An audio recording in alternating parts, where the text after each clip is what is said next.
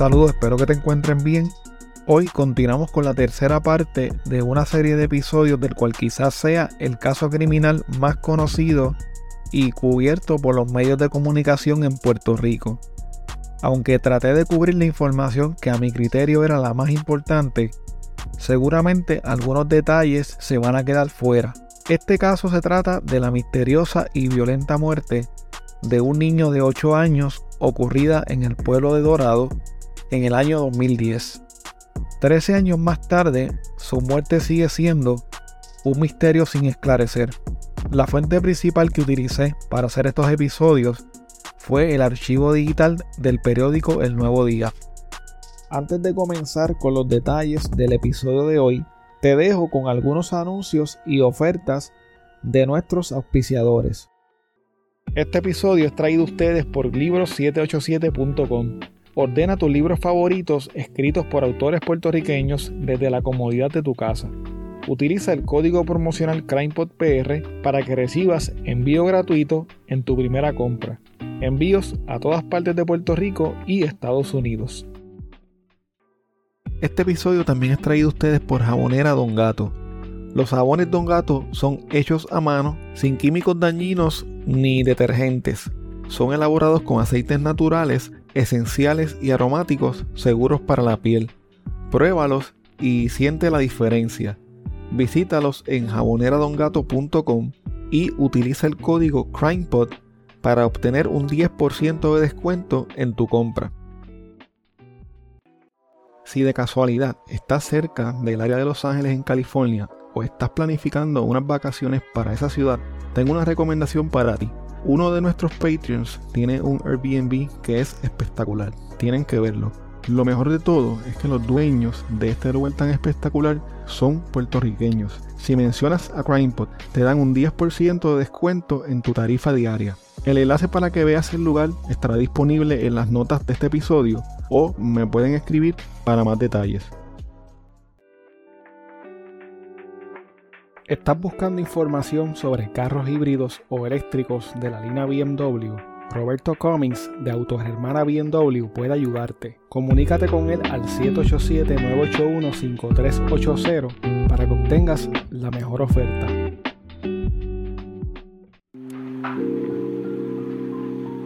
Fingerprint Puerto Rico es una compañía con más de 18 años de experiencia que se dedica, entre otras cosas, a la toma de huellas dactilares para servicios de background check para trabajos a nivel de Puerto Rico y de Estados Unidos. Para solicitar sus servicios, visita fingerprintpuertorico.com o llama al 939-314-9132.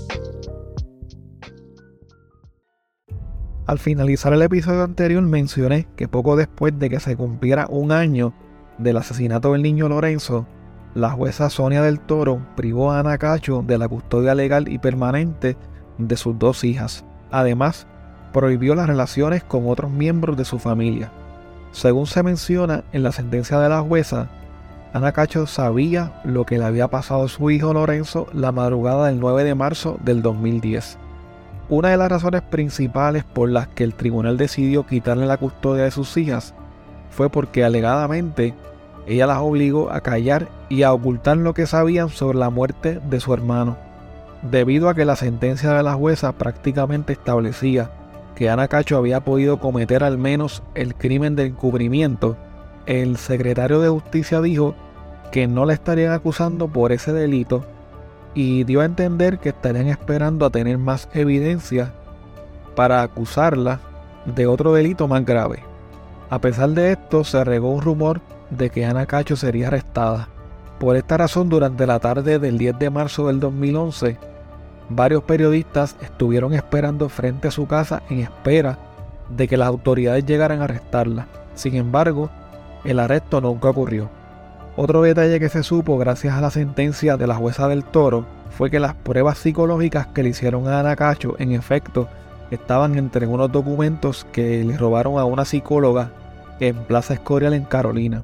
También se encontraban unas pruebas que le hicieron a Ahmed Ali González, pero estas fueron encontradas en un basurero del mismo centro comercial.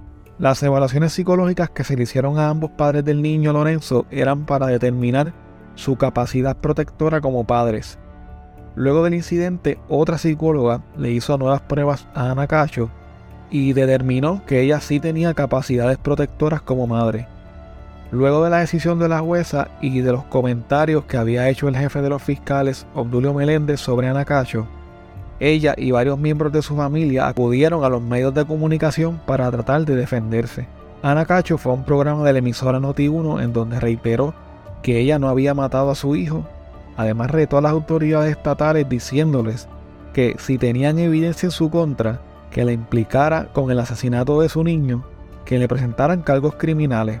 Por su parte, su padre, Carlos Cacho, fue entrevistado en WKQ. En su entrevista, este indicó que su hija era incapaz de cometer un crimen como ese y dijo que en ningún momento destruyó evidencia del caso cuando botó el matres en donde se había desangrado el niño Lorenzo luego de ser atacado porque lo hizo después de la autorización de la fiscal Mariela Santini. El 28 de marzo los abogados de Anacacho radicaron una moción de reconsideración ante la sentencia emitida por la juez Sonia del Toro que privaba de la custodia legal de las menores a Anacacho y que prohibía las relaciones entre ella y su familia con las niñas. Ana Cacho le solicitó al tribunal que se realizara un plan de reunificación que le permitiera ver a sus hijas.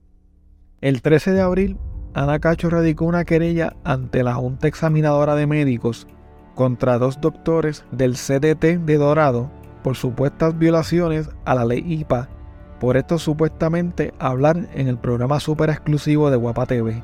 En la entrevista los doctores negaron algunos datos ofrecidos por Ana Cacho, como por ejemplo que el niño había llegado al hospital a las 5 y 30 de la mañana y no a las 5 y 7 de la mañana como ella había dicho.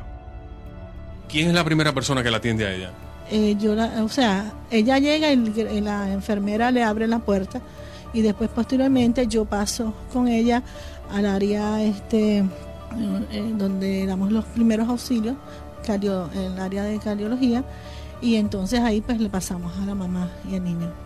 Eh, ¿Vino un carro eh, sola, una guagua? ¿Qué tipo de vehículo? ¿No se acuerda? No, sé qué vehículo ella tenía, porque como yo no salí en ningún momento para afuera, no, no sé qué vehículo era. Hay, un, un, área específica, nosotros este, recibimos todos los pacientes.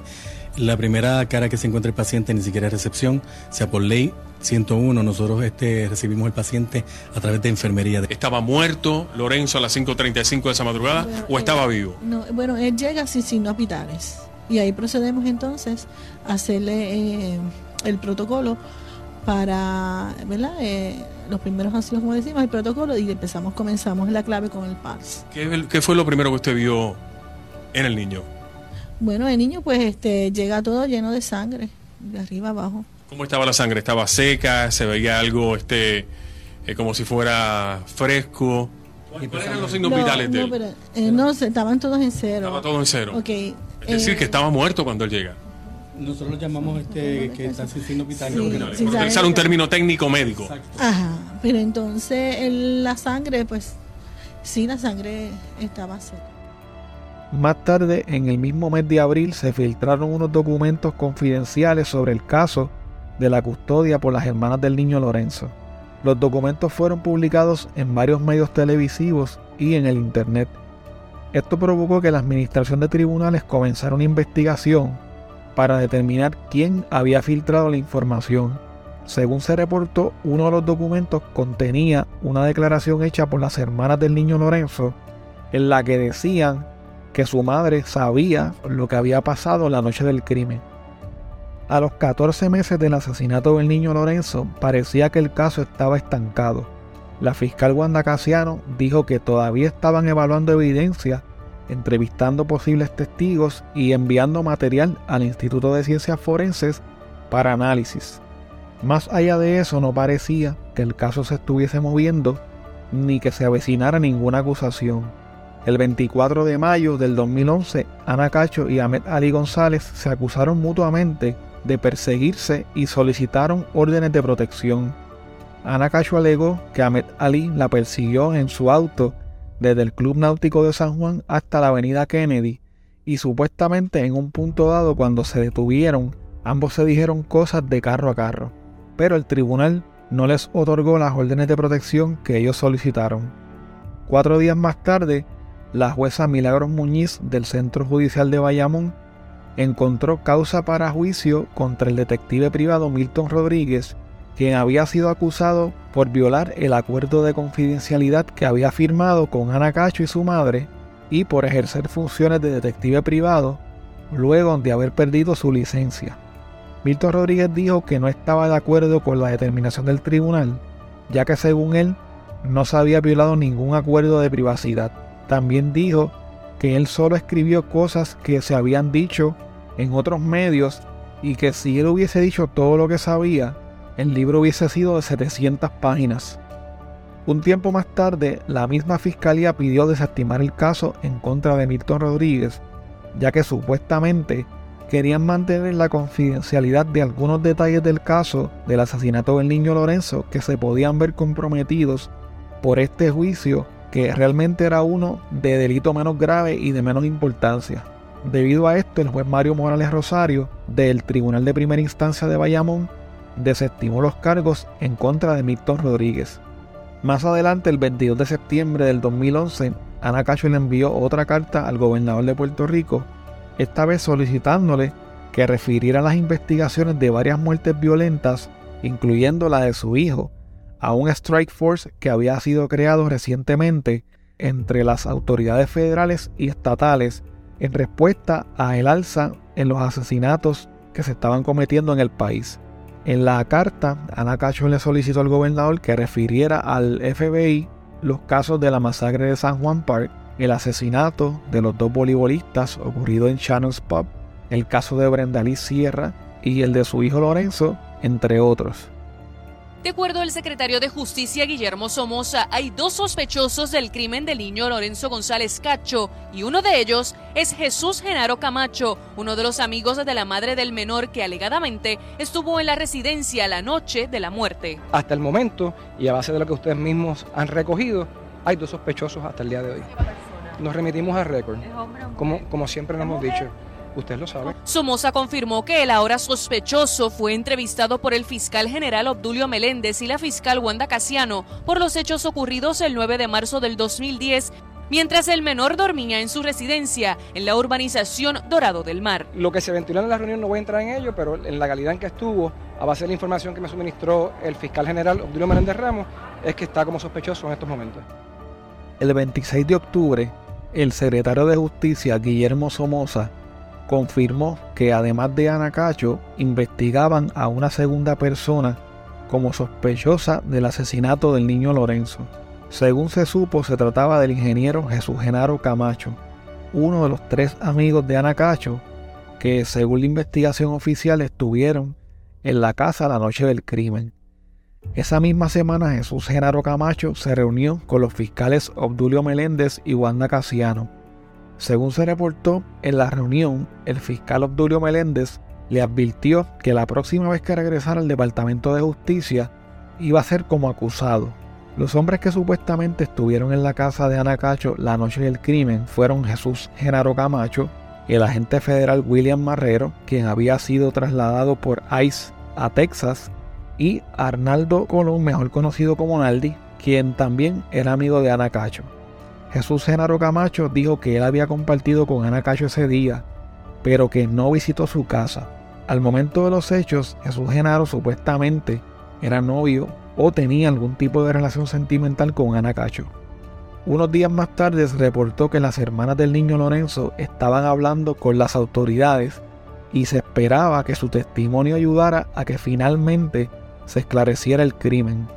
El 11 de noviembre del 2011, la jueza Sonia del Toro confirmó su decisión de removerle a Ana Cacho la custodia de sus dos hijas y de prohibirle cualquier tipo de contacto con ellas. Además de esto, la amenazó con encarcelarla por haber violado una orden de no hablar en público sobre este proceso. Un tiempo más tarde, Ana Cacho se mudó a Orlando, Florida, porque se sentía acusada en Puerto Rico y porque había recibido mensajes amenazantes mientras vivía en un apartamento en Guaynabo. El 26 de enero del 2012, la fiscal Wanda Casiano indicó que el caso de la muerte del niño Lorenzo ya estaba esclarecido. En una entrevista con la emisora Radio Isla, la fiscal también dijo que ya tenían una versión unos hechos y unas pruebas científicas que corroboraban el esclarecimiento del caso. La fiscal dijo además que el Departamento de Justicia estaba preparando el caso y obteniendo la evidencia necesaria para poder finalmente erradicar acusaciones, ya que al momento no se sentían listos para sostener el caso en los tribunales. Ese mismo día, Ahmed Ali González fue entrevistado por el agente Rosa del CIC de Bayamón. Según el agente, la entrevista era para repasar algunos detalles del caso. Un par de días más tarde se reportó que el Departamento de Justicia, al parecer, había aceptado la versión del agente federal William Marrero de que él no estaba en la casa de Anacacho al momento de los hechos, aunque sí estuvo antes con ella y fue al hospital cuando atendían al niño luego de haber sido violentamente asesinado. Según su versión, él se fue de la casa poco después de la medianoche y en la madrugada llegó al hospital luego de que Naldi Colón lo llamara para decirle lo que había pasado. Más tarde, cuando William Marrero regresó a la casa de Anacacho, ya sus familiares habían limpiado la escena después de ser autorizados por la fiscal Mariela Santini. Algunos días después, William Marrero cortó todo contacto con Anacacho y con sus allegados, supuestamente por temor a que estuvieran tratando de implicarlo a él en algún tipo de encubrimiento. En muchos casos criminales tan notorios como este ocurren algunas cosas bizarras y aparecen todo tipo de personajes.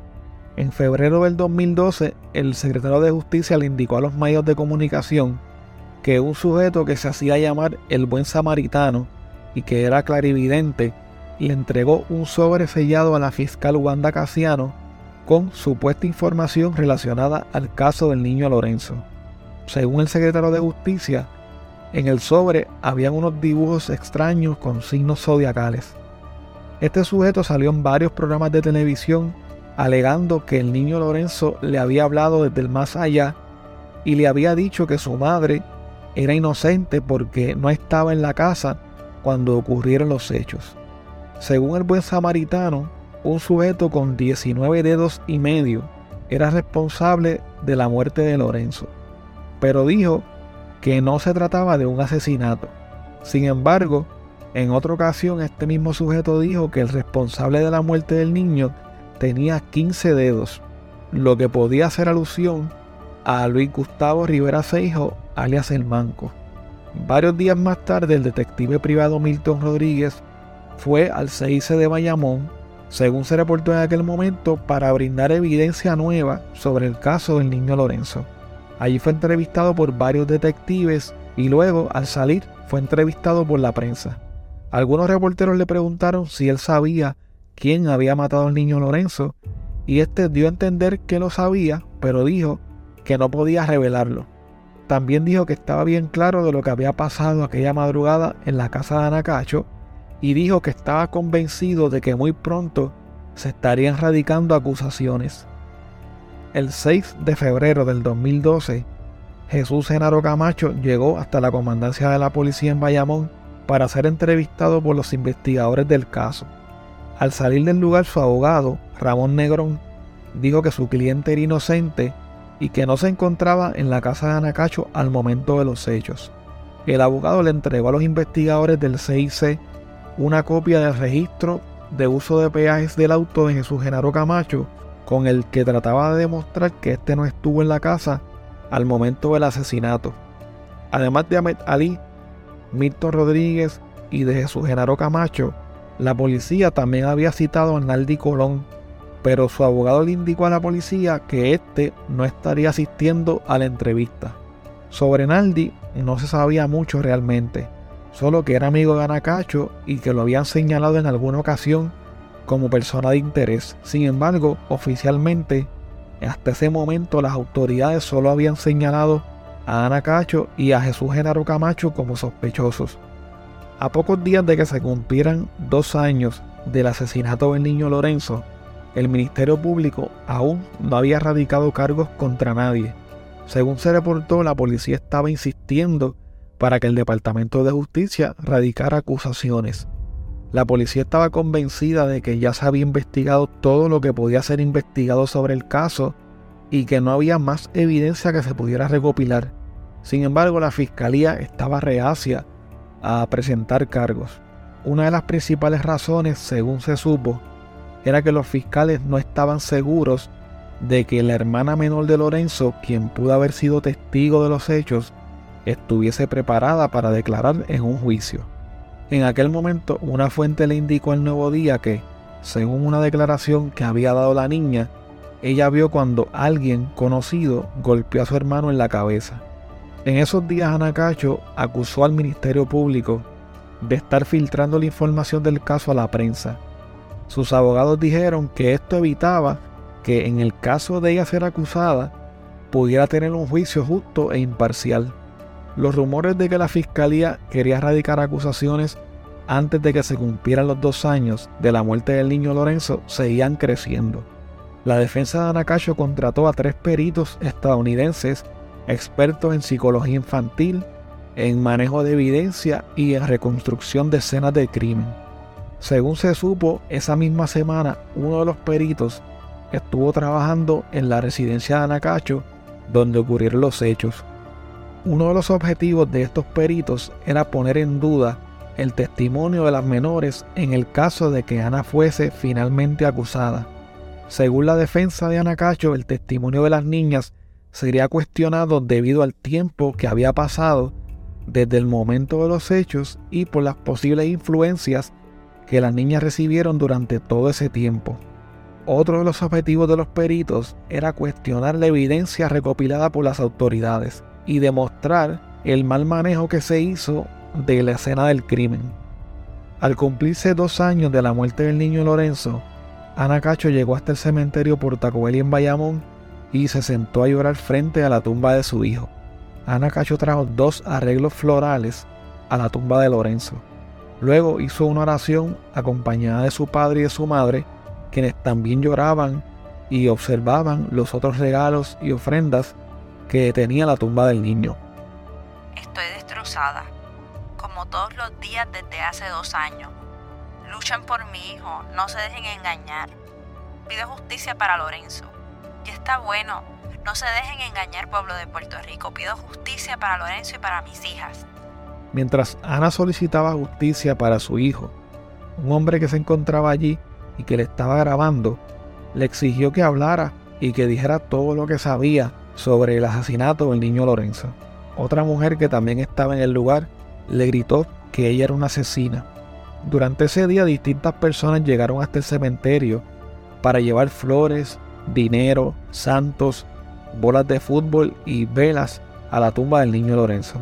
Algunos aprovecharon incluso el momento para tomarse fotos al lado de la tumba. Esa misma mañana otro grupo de ciudadanos llegó hasta el CDT de Dorado, en donde se certificó la muerte del niño Lorenzo y realizaron una vigilia para recordar el segundo aniversario de su vil asesinato y para pedir justicia. Más tarde ese día, el Departamento de Justicia mantuvo su posición de no presentar cargos hasta que el caso estuviese completamente listo. Esto a pesar de las insistencias de la Policía de Puerto Rico para que se erradicara el caso. El secretario de Justicia indicó en una rueda de prensa que la presentación de cargos criminales contra los responsables del asesinato del niño Lorenzo no era negociable. El licenciado Guillermo Somoza dijo que su departamento no iba a acceder a ningún tipo de presión. Somoza dijo además que solo presentarían acusaciones cuando se pudiera probar el caso más allá de duda razonable y que no estaba preocupado por la contratación de peritos por parte de la defensa de Ana Cacho. Contrario a lo que decía el secretario de Justicia, algunos expertos indicaron que la verdadera razón por la cual el Ministerio Público no radicaba el caso era porque habían cometido muchos errores durante la investigación y en el manejo de la escena del crimen. Al cumplirse dos años del asesinato del niño Lorenzo, el Nuevo Día publicó una entrevista que se le hizo a Jesús Genaro Camacho. En la entrevista, este aseguró que no visitó la casa de Anacacho el día del asesinato de Lorenzo y que siempre había cooperado con las autoridades. Jesús Genaro dijo que siempre había acudido a todas las citaciones de fiscalía y había contestado todas las preguntas que le habían hecho. Además, dijo que él era inocente y que no sabía por qué lo estaban señalando como sospechoso del crimen. Según Jesús Genaro Camacho, la fiscalía le había ofrecido inmunidad si decía todo lo que sabía, pero él contestó que no tenía nada más que aportar porque ya había dicho todo lo que conocía. ¿Sabes quién asesinó a Lorenzo? No sé quién asesinó a niño Lorenzo. ¿Sospechas de quién pudo haber asesinado a Lorenzo? No voy a entrar en sospechas, no sospecho de nadie. Yo solo sé que yo no lo hice. No, no voy a entrar en sospechar de nadie. Yo solo sé que yo no estaba esa noche allí, ni fui a su casa esa noche, ni conozco quién hizo eso. Pero sí esa noche tú compartiste con Ana. Yo compartí tarde noche, eso de las 6 de la tarde a 7 de la noche. ¿Y qué pasó en ese compartir? Fuimos a comer a un restaurante en el área de Isla Verde, fuimos a cenar allí. ¿Y después de cenar? Después de cenar, ella se fue para su casa y yo me quedé en la mía. No fueron en el mismo vehículo. Ella se fue en su vehículo para su casa. Fuimos en el mismo vehículo a comer al restaurante, pero el vehículo de ella se quedó en mi casa. O sea que ella se fue para su casa en su vehículo y yo me quedé en mi casa. Conocí a Lorenzo. ¿Cuántas veces lo viste? ¿Compartiste con él? Conocí a Lorenzo en una ocasión, en una actividad que su mamá hizo en la casa para la fiesta de la pelea de Juanma. Fue la única vez que, con- que conocí a Lorenzo. ¿Cómo era la relación de Ana con sus hijos? La relación de la Consuelo era una relación buena. Por lo que yo pude percibir esa noche, era una relación buena. Y en términos generales, en el tiempo que estuviste compartiendo con ella, ¿cuál era? Ana siempre hablaba de sus hijos, siempre habló de sus hijos. No había una sola conversación de Ana que ella no mencionara a sus hijos. Ya a veces sido por los partidos de soccer, por las clases de la nena, por la nena mayor, todo. Ella siempre habla de sus hijos, siempre. En el mes de enero, como te comenté, el día de la pelea de Juan Manuel y el fin de semana después. Dos actividades que ella hizo en su casa con, con muchas amistades. Que te cataloguen como sospechoso no es fácil para nadie, para ninguna familia. Y en realidad he recibido mucho apoyo de mi familia y los valores que me in- inculcaron mi familia están ahí. Mucho apoyo de mis compañeros de trabajo, de las personas que me conocen. Yo Espera. espero que se haga justicia para el niño Lorenzo. Es todo lo que yo espero. Yo no estuve allí, me apena mucho la situación que estamos pasando todos, pero que se haga justicia para un niño porque como cree que ese un niño murió. Tiene que haber justicia para ese niño. En mayo del 2012, el nuevo superintendente de la policía, Héctor Pesquera, dijo que estaba interesado en revisitar y en adentrarse en la investigación de la muerte del niño Lorenzo. Al secretario de Justicia, Guillermo Somoza, le pareció bien que alguien con nuevas ideas se uniera a la investigación del caso. El superintendente de la policía dijo que él quería darle un segundo aire a la investigación del caso, que a dos años de la muerte del niño Lorenzo parecía que no iba a ninguna parte. Pesquera solicitó el expediente del caso para revisarlo personalmente, analizarlo y buscar cualquier recurso que fuese necesario para culminar la pesquisa. El superintendente dijo que no descartaba solicitar la ayuda de las autoridades federales. Señoras y señores, se los dije, hoy ha sido, ha sido señalado por la policía de Puerto Rico y el Departamento de Justicia como sospechoso en el asesinato del niño Lorenzo, el agente federal del ICE, William Marrero. Fíjense en eso. Fíjense en eso. Señoras y señores, pueblo de Puerto Rico, ya ustedes saben que ahora hay uno, dos, tres sospechosos. La primera sospechosa, Ana Cacho, la madre del niño. Hay otro sospechoso, Jesús Genaro Camacho. Y ahora William Marrero, un agente federal. Mira para allá. Eh, Héctor, esto pica y se extiende. Sí, sí, sí, sí, sí. se- Es el, el círculo de amistades que aparente y alegadamente pues compartían. Eso es así. El 24 de agosto del 2012, el teniente Rafael Rosa, del CIC de Bayamón, informó que William Marrero había acudido al cuartel de Bayamón para una entrevista y allí se le hicieron las advertencias de rigor luego de declararlo oficialmente como sospechoso de la muerte del niño Lorenzo. Al declararlo sospechoso, William Marrero decidió mantenerse en silencio por recomendación de su abogada.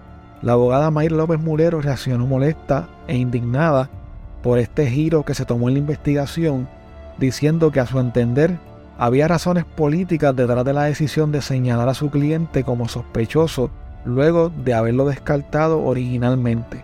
La primera vez que el nombre de William Marrero salió a relucir en este caso, la Agencia Federal de Aduana o ICE lo había desarmado y separado de su cargo mientras llevaba a cabo la investigación. Sin embargo, cuando el secretario de Justicia le dijo a los ejecutivos de ICE en Puerto Rico que no tenían evidencia en su contra, lo reinstalaron en su puesto. Luego de esto, William Marrero declaró en unas seis o siete ocasiones, pero como testigo cooperador, no como sospechoso. No fue hasta este momento que la policía decidió nombrarlo como sospechoso junto a Ana Cacho, Jesús Genaro Camacho y por último Analdi Colón, a quien aún no habían entrevistado. Bueno, hasta aquí el episodio de hoy. La próxima semana continuamos con la última parte de esta serie.